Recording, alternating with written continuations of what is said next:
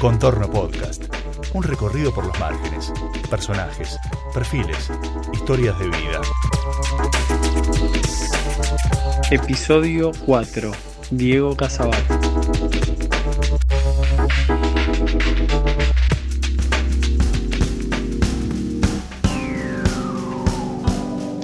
Sé muy bien quién soy, qué soy, ¿no? Digamos, quién soy. O sea, eh, no sé, o me estoy buscando, lo primero, ¿no? Eh, lo, segundo, digamos, ¿en, qué sentido? O sea, eh, en el sentido de que, no sé, hay, hay, muchas cosas por delante, ¿no? Todavía para mí, digamos, o sea, como, como por hacer. Aunque todavía no, no, algunas ni sé cuáles son, pero digamos, Es decir, me parece que todo este desarrollo me da, me, da perspectivas, ¿no? Me da perspectivas posibles en términos, en términos artísticos y creativos, ¿no? de, seguir dinamizando ese lugar. Eh, soy un director, digamos, en términos de teatro soy un director, a veces actúo, me encanta actuar,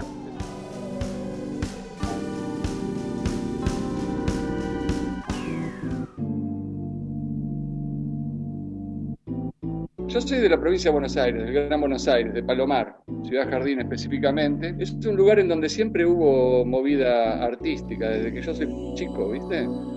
Había un teatro que se llamaba Artivida, en donde iban, iban todos los artistas que estaban, algunos prohibidos en la dictadura, entonces ahí era un reducto, ¿viste? Donde se veían cosas de música, músicos populares independientes asociados, mía, viste, músicos independientes asociados, MPA, Chango Farías Gómez, qué sé yo. ¿Cómo empezó el teatro? Mira, yo soy, vos sabés que, no sé, les cuento, yo soy aeronáutico, o sea, estudié, estudié aeronáutica, lo que no me arrepiento para nada porque fue una formación, yo creo que fue mi primer formación eh, fuerte, ¿no? Toda la secundaria, bueno, un, una escuela muy particular y me permitió como eh, entrar en un terreno, vamos a decir, racional, ¿no? De cómo pensar algunas cosas, eh, con cierta metodología de carácter más científica, ¿viste? Un pensamiento ¿no? muy, muy ligado también a las artes y los oficios, sobre todo los oficios, porque ahí aprendíamos oficios también, ¿viste? Porque antes de, antes de ir a tocar un avión tenía que ser carpintero, digamos, o herrero. Pero bueno, al mismo tiempo tenía un vacío muy grande que no sabía cómo llenarlo, qué sé yo, viste, de adolescente, te digo, no estoy hablando de 14 años, 15 años. Una, una cosa era el deporte que me ocupaba, siempre estábamos en el club, viste, club de barrio, ¿no? Una cosa muy así, ¿no? Club de barrio, amigos, por otro lado la escuela de muchas horas, y el vacío que estaba más vinculado a a una incógnita más que a quiero hacer esto, ¿no? Y mi vieja, bueno, me mandaba al taller literario, ¿viste? O sea, a ver qué carajo pasaba. Y un día, eh, la novia de mi hermano mayor estudiaba teatro y me dijo, ¿por qué no vas a, teatro? Y yo, viste, yo vivía, ya te digo, en Palomar, la escuela de teatro era acá en la ciudad de Buenos Aires, y empecé a ir a los 15 años, a mitad de, a mitad de año te puedo asegurar que no era un interés directo por el teatro. El teatro como que me fue capturando, ¿viste?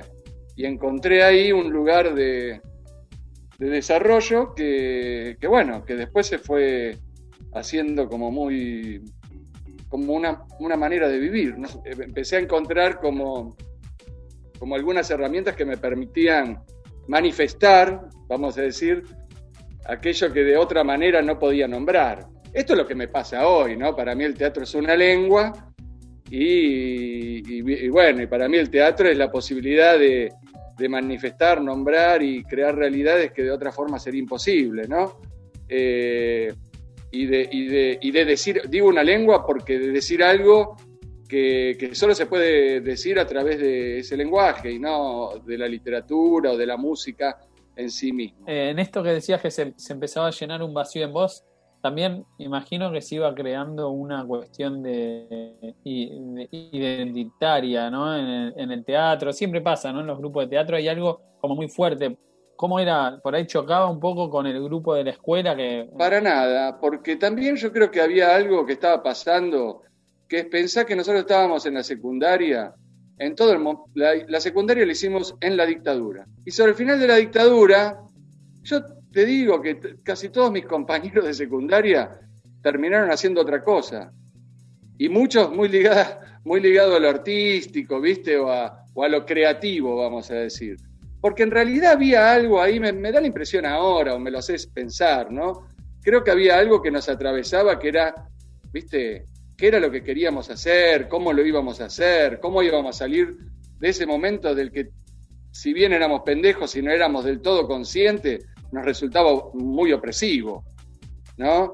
Entonces creo que algo de ese vacío también tenía que ver con eso, más allá de lo personal o de las inquietudes individuales. Creo que había circunstancias que, viste, que promovían de alguna, de alguna manera un pensamiento que quiera, que quiera situarse por fuera de los límites que estaban, se nos estaban planteando como jóvenes, ¿no? Este, este acercamiento más a la escuela, ¿no? Digamos, a la escuela de teatro, tu formación por ese lado. Eh, ¿Recordás haber visto algo, alguna obra, algún frecuentar algún ámbito que digas esto es lo que quiero hacer? Mira, eh, yo cuando empecé la escuela de teatro rápidamente me enganché, me pareció un lugar de mucha bohemia, un ambiente, viste, que para mí estaba buenísimo porque, porque tenía otra lógica de comportamiento, ¿no? Eso es lo primero. Eh, y eso es lo que más me enganchó y la posibilidad de, en ese momento, ¿no?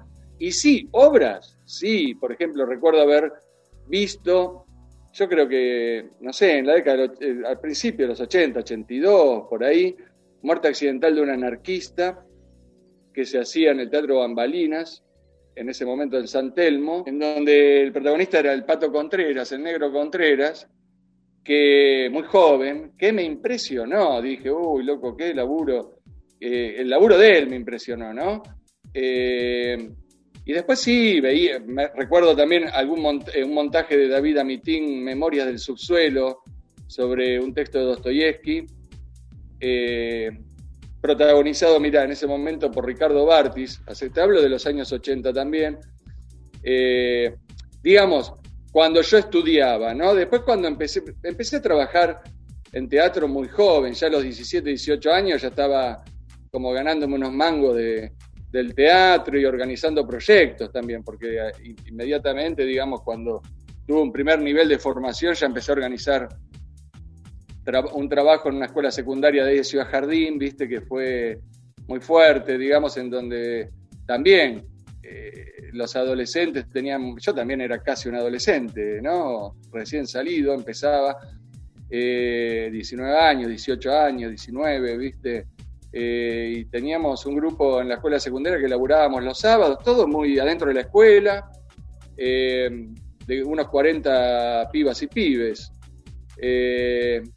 Y hacíamos obras, viste, y rápidamente Arte y Vida, que era ese teatro que te cuento, se puso al servicio, se puso el trabajo técnico y organizábamos funciones con los chicos a fin de año y que venían unas 600 personas, las hacíamos en el gimnasio, ¿viste? Y era muy, era una cosa muy interesante. Después, bueno, arranqué digamos, rápidamente me, seguí formando, obviamente, entré en la Escuela de Teatro de Buenos Aires de, Raúl y Carlos de, de Raúl Serrano, de Carlos de Matei. Ahí estudié, bueno, hice toda la escuela, qué sé yo, me seguí formando, hice la Escuela Nacional de Circo, me formé con, con distintos maestros del extranjero y de, de acá. En fin, digamos, la formación siguió. Eh, mi trabajo profesional rápidamente, digamos, a los 23 años tuve la posibilidad ya de entrar como, como vamos a decir, eh, eh, digamos, ayudante de trabajos prácticos de, en la EMAD, en la, en, la, en la carrera de actuación, y ya a los 23 años era muy joven, pero era muy dedicado, ¿viste? Evidentemente, por eso digo que la primera parte de mi formación, que fue esto que te cuento, una formación que cada vez la valoro más, eh, la de la aeronáutica, pero la valoro más por los conocimientos, por un lado, decir, más que nada por la metodología que me dio y, por, y porque eh, me dio sistematicidad. Esa sistematicidad siguió conmigo, ¿viste? Eh, aplicada de alguna manera al teatro. Tenía esa costumbre ya, ¿no? Y la tengo todavía, digamos, de, de, de- de- hacer algo y enfocarme en eso. ¿no? Me- eh, pensaba que también en la EMAD, en esos años que vos entraste a laburar, también fue muy fuerte eh, en esos primeros años de la, de la democracia, ¿no? Digamos, la influencia que tuvo también en, en la concepción de la EMAD, o al menos en esa generación que también se formó en esos años, en la escuela, la visita que hizo el Odín también. eh, Claro, el- el Odin visitó la, la EMAD en el año 86. Yo todavía no estaba, tenía 21 años, ahí dos años después entré. Pero, eh, pero conozco las experiencias y las presencié. El Odin eh, tuvo un momento, digamos, en donde eh, eh, vino mucho a Latinoamérica. Y sí, fue una influencia, ¿no? Yo creo que lo, de, lo del Odin en general fue una influencia en el sentido de, mm, nada, de, de una, grupalidad que se presentaba como estable, con un proyecto que iba más allá de los espectáculos, ¿no? Eh, como recogiendo un poco, vamos a decir, el guante que había empezado en la posguerra, digamos, en Europa y en Estados Unidos, con grupalidades más estables como puede ser el Living Teatro o el laboratorio de, de Jerzy Grotowski. Una cantidad de grupos que, eh, que nada, que básicamente proponían, vamos a decir, eh, que el teatro no era solamente hacer espectáculos, sino que había algunas otras, que, que el universo teatro eh, podía contener otras actividades como el entrenamiento, como, ¿no? como distintas, digamos, eh, actividades de forma... Claro que dentro de un marco, porque cuando vos decís el teatro puede no ser solamente o únicamente montar espectáculos, lo que te estás proponiendo es un proyecto más a largo plazo, a mediano plazo, ¿no? Porque decís, bueno, si, si, si no es solamente eso, si además de eso es otra cosa, bueno, ¿cómo es ese desarrollo? Y entonces, bueno, ahí empieza a haber como una cultura de lo grupal, vamos a decir, de lo grupal entendido como, como un trabajo que se acumula en el tiempo, en donde, la donde bueno, eh, la producción de espectáculos, en nuestro caso, por ejemplo, es un eje fundamental, pero no es el único, digamos. Hay otras tareas como la pedagógica o como, como el entrenamiento que va, el entrenamiento o, la, o la, el seguir con la formación, viste que inicialmente estuvo muy vinculada a ejercicios eh, teatrales y físicos y vocales y tal, y que después se va derivando a lo musical también en los años, y que de alguna manera lo que lo pide es lo creativo, ¿no? Porque muchas veces uno está imaginando cosas eh, donde necesita, digamos, incorporar herramientas o adquirir cosas que no, no tiene, digamos, ¿no? Para poder concretarlas. Entonces, eso para nosotros siempre ha sido muy interesante, ¿no? Porque cada espectáculo no- nos enfrentó a nuestra insuficiencia para poder abordarlo y, y eso implicó el proceso de trabajo eh, eh, eh, en esa concreción, ¿no? Y después nada, viste, la vida, la vida de, de- cada uno y, y de su trabajo profesional va, va, va necesitando, digamos, si bien al principio fue una base común, ¿no? Y estoy hablando de al principio, digamos, estamos hablando de una compañía que tiene 25 años, fue una base común y muy sólida y muy fuerte, muy compartida de muchas horas de trabajo y de muchas conclusiones, mucho entrenamiento. Eso después se fue abriendo y ahora no solamente tenemos una base común, sino también compartimos o nos colaboramos con lo que cada uno va, va desarrollando, ¿no? O los proyectos en los que cada uno está más allá de la producción de Periplo. Una puerta que atrae por el solo pretexto de dejarse abrir.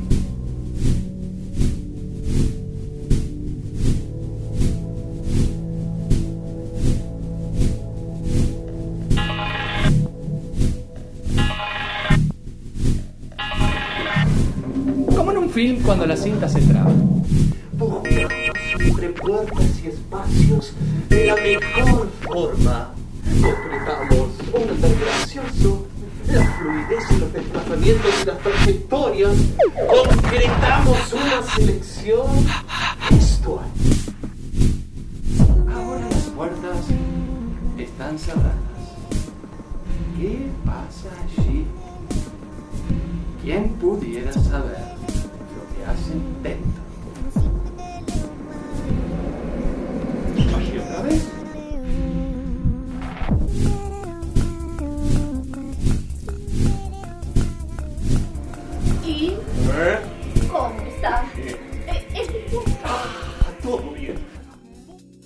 ¿Cómo, ¿Cómo se podría sintetizar el método que, con el que trabajan ustedes? Me cuesta hablar de método, no porque no haya o no sé, digamos, pero, pero, pero sí, digamos que sí, sí podría decirte que en, el terreno de, la actriz y del actor, nuestro trabajo está muy enfocado en, el- en- en- el las acciones, vamos a decir, en construir realidades a partir de acciones muy concretas, definidas y, reales, no realistas necesariamente, reales para quien las hace, ¿no?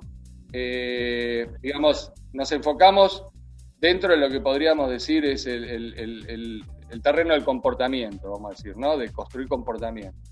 En realidad, a lo que voy es, estamos, si tuviésemos que de- definir, o si yo tuviese que definir técnicamente, definiría en un, en un campo muy genérico, pero que me parece que deja claro, ¿no? Que es, nos ocupamos de lo que voluntariamente es posible ocuparnos en el trabajo de la actriz y del actor, en busca de aquello que sabemos que se puede alcanzar indirectamente.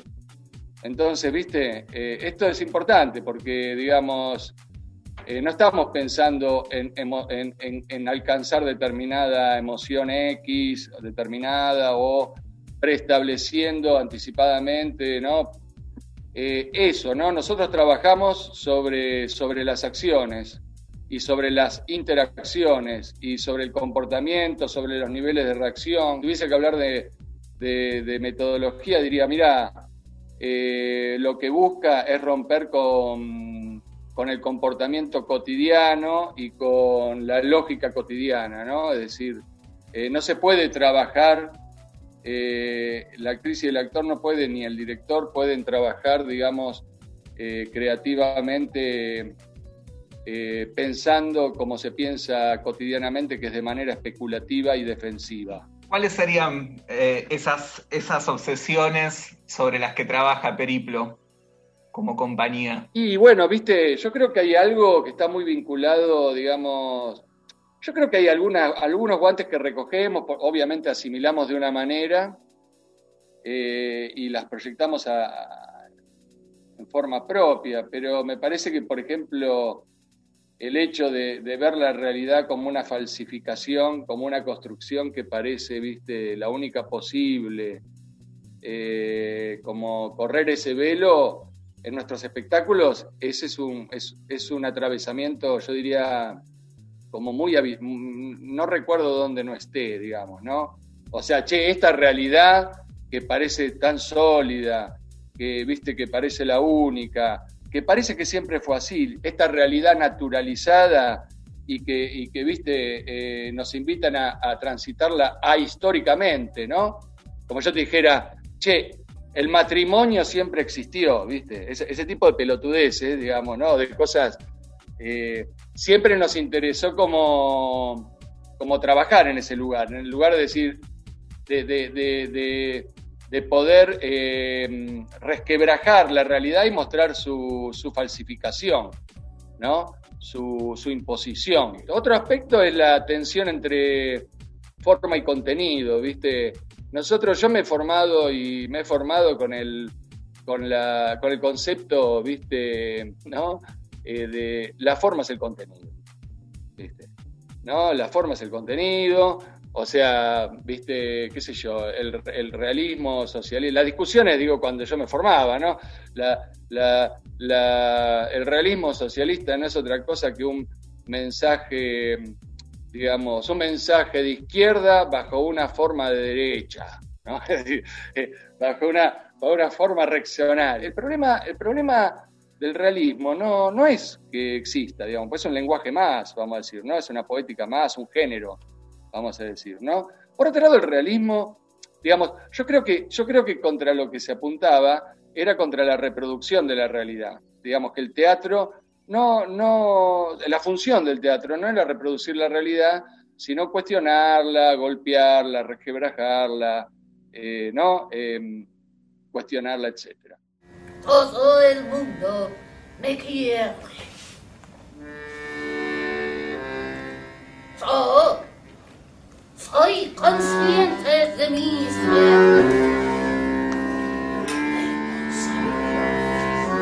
responsabilidades. Tengo nociones de longitud, anchura y profundidad. Todo objeto es la imagen de un objeto. Trato a los objetos con delicadeza. No soy un peligro público. Yo puedo prestar declaración. Nada, un collage de influencia que primero es, es un mundo por su amplitud, pero al mismo tiempo hay un recorte particular de ese mundo, ¿no? Ahí, viste, son, son de, son, eh, digamos, influencias o inspiraciones, vamos a decir, que nos ha- han inspirado, eh, digamos, personalmente, no solamente colectivamente, ¿no? Eh, sí, por ejemplo, en el terreno del teatro tenés a Cantor, a Chaikin, hay varios, digamos, incluso maestros nuestros, como Carlos, en mi caso de Mateis, o Raúl, o Gené, vamos a decir. Eh, después hay del rock, qué sé yo, puede estar Peter Gabriel, ¿no? Digamos, nosotros tenemos mucho de, esa relación con la música, por ejemplo, con la plástica, ¿viste? Y se cruzan, yo creo que también en esto, en que nos, me parece, no sé, ahora no recuerdo todos los que están, pero todas las que están, pero son creadores de lenguaje, ¿no? No, no de, no son reproductores de la realidad en su, en su manifestación artística, ¿no? Que desarrolló su trabajo de una manera muy singular, ¿no? Eh, en su proceso de trabajo, en sus procedimientos de trabajo, eh, pero también en sus resultados, ¿no? O sea, eh, para nosotros eso es importante, eso es una inspiración, ¿viste? Ver gente que, personas, que mujeres y tipos que pudieron o, o que, digamos, eh, no se dieron, digamos, en su búsqueda frente a, situaciones adversas, eh, digamos, para mí es una inspiración. Eh, es, algo, es algo que me sostiene también, ¿viste? Me gusta, digamos, o, o que en lo que hacían veían algo más que...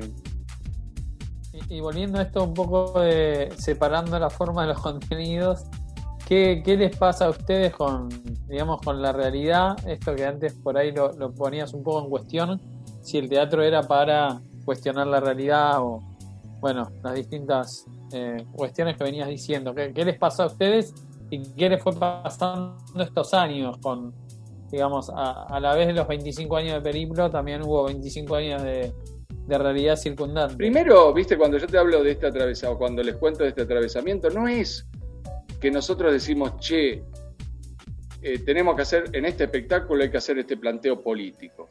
No. O sea, no, no, no, no, estamos atravesados por lo político, viste, no, eh, no digamos, obviamente eso, eh, bueno, va a estar presente, digamos, pero, pero no estamos, digamos, vamos trabajando, vamos encontrándonos con algunas, algunas necesidades, algunas obsesiones. Sí, por ejemplo, para poner un ejemplo, porque son todos procesos distintos, ¿no? No es lo mismo empezar con una dramaturgia que ir construyéndola. Por ejemplo, en el caso de la conspiración de los objetos, la verdad que empezamos con una cantidad de material no teatral. Empezamos, qué sé yo, con el prefacio de Pellegrini, que, que Pellegrini hizo del Van Gogh suicidado por la sociedad, eh, de Artaud. Empezamos con leyendo eh, la patafísica, empezamos leyendo, o sea, metiéndonos con materiales que, por ejemplo, en este caso, hablan de esto, ¿no? De eh, que la realidad que está presentada eh, en realidad es una confabulación para que todos creamos, pero que en realidad hay otra posible. ¿No? ¿Se entiende lo que quiero decir? Entonces, es algo así. A partir de ahí empezamos, por ejemplo, a, eh, a- a- lo- las actrices y los actores empiezan a presentar material a partir de algunas consignas que pude haber dado, digamos, en ese caso, ¿no? Y después, bueno, vamos trabajando y vamos ordenando y vamos entendiendo a partir de, digamos, de, che, está bueno hablar de esto, pero no sabemos cómo, vamos entendiendo el cómo, vamos encontrándonos, en ese caso nos fuimos encontrando, digamos, con, con el material, con el ordenamiento, con, el, con qué estábamos, nos dimos cuenta de qué estábamos hablando también. No porque antes no supiéramos de qué queríamos, pero digamos, ¿no? Es decir, nos dimos cuenta de qué estábamos hablando, qué otros perfiles estaban apareciendo. Y ahí, eh, Diego, también otra cuestión que aparece, me parece eh, de manera interesante en estos 25 años de la compañía, es que también en esos 25 años fueron eh, tejiendo redes muy diversas, ¿no? Digamos, redes que se expresan tanto en eh, lo que es el GETI como espacio más local, pero también redes con grupos de Brasil que ustedes eh, siempre frecuentan. Cuando, cuando comenzó Periplo, ya teníamos, obviamente yo ya era profe, ya tenía una experiencia, ya trabajaba como profe- profesionalmente, digamos, y mis compañeras y compañeros con los que empezamos, si bien eran más jóvenes que yo, también, digamos, teníamos una experiencia y en realidad nos juntamos no con el objetivo de hacer un espectáculo, sino con el objetivo de trabajar sobre algunas claves de, o sobre, sobre algunos principios del trabajo de la actriz y del actor y del director, digamos. Era primero construir identidad, digamos, construir un, un lenguaje común. Empezar a transitar un camino, sacar conclusiones. eh, y era eh, seguir ganando tiempo para poder dedicarnos más a ese trabajo. ¿No? Entonces, Claro, cuando tuvimos nuestro primer espectáculo a los dos años, cuando empezamos a necesitar, bueno, ahora estamos para empezar a, crear algo, vamos a ver qué podemos hacer. Cuando hicimos de cómo orbitan los hombres, eh, nosotros nos dimos cuenta que teníamos que hacer algunas otras cosas para ganarnos el tiempo, digamos, ¿no? Digamos, para conseguir dinero también. Entonces, bueno, aparte de las actividades pedagógicas que hacíamos, o de los trabajos individuales, como puede ser una cátedra en determinada escuela, eh, empezamos a pensar en viajar y a colocar nuestro trabajo en otros lugares. Y empezamos por Brasil, nos invitó la, la Universidad de Santa Catarina eh, a, hacer un, seminario, a llevar nuestro espectáculo y hacer algunas demostraciones de trabajo técnico ahí en la universidad. Estuvimos como 15 días trabajando, ¿no? Y ahí, bueno, empezamos a, se empezó a conocer nuestro laburo y empezamos, nos llamaron de otra ciudad y, a, y así fuimos empezando a viajar. Y en determinado momento nos empezaron a llamar de otros países, eh, fuimos a Venezuela, de Venezuela fuimos a Estados Unidos, digamos, durante muchos años nuestra agenda de trabajo eran una gira a Europa, dos a Brasil y tal vez una a Venezuela, ¿no? Era ese itinerario. Giras largas, dos meses, mes y medio, ¿no? Y eso nos permitió, digamos, primero colocar nuestra, nuestro trabajo afuera y confrontar con otros públicos, eh, salir un poco de la ciudad que presionaba para que produzca de determinada manera, determinada, ¿entendés? En determinado tiempo, bajo determinadas circunstancias, nos permitió como tomar distancia de nosotros mismos acá, entendernos. Eh, obviamente ya teníamos nuestro teatro, lo alquilábamos, pero sabíamos que para desarrollar nuestro trabajo necesitábamos un lugar propio. Empezábamos a, a tener estudiantes internacionales, o sea, teníamos, hacíamos seminarios internacionales dos veces por año en los veranos, donde venía mucha gente, teníamos lugar en el teatro para hospedar gente, un proyecto grande, o sea, el, el, el, trabajo nuestro no, no se, como les contaba, no se circunscribió, digamos, a la producción de espectáculos solamente, sino a una actividad que, que nos interesaba desarrollar y que por otro lado nos ayudaba a sustentarnos. Porque muchas veces eh, el espectáculo es donde vos invertís, no donde vos ganás.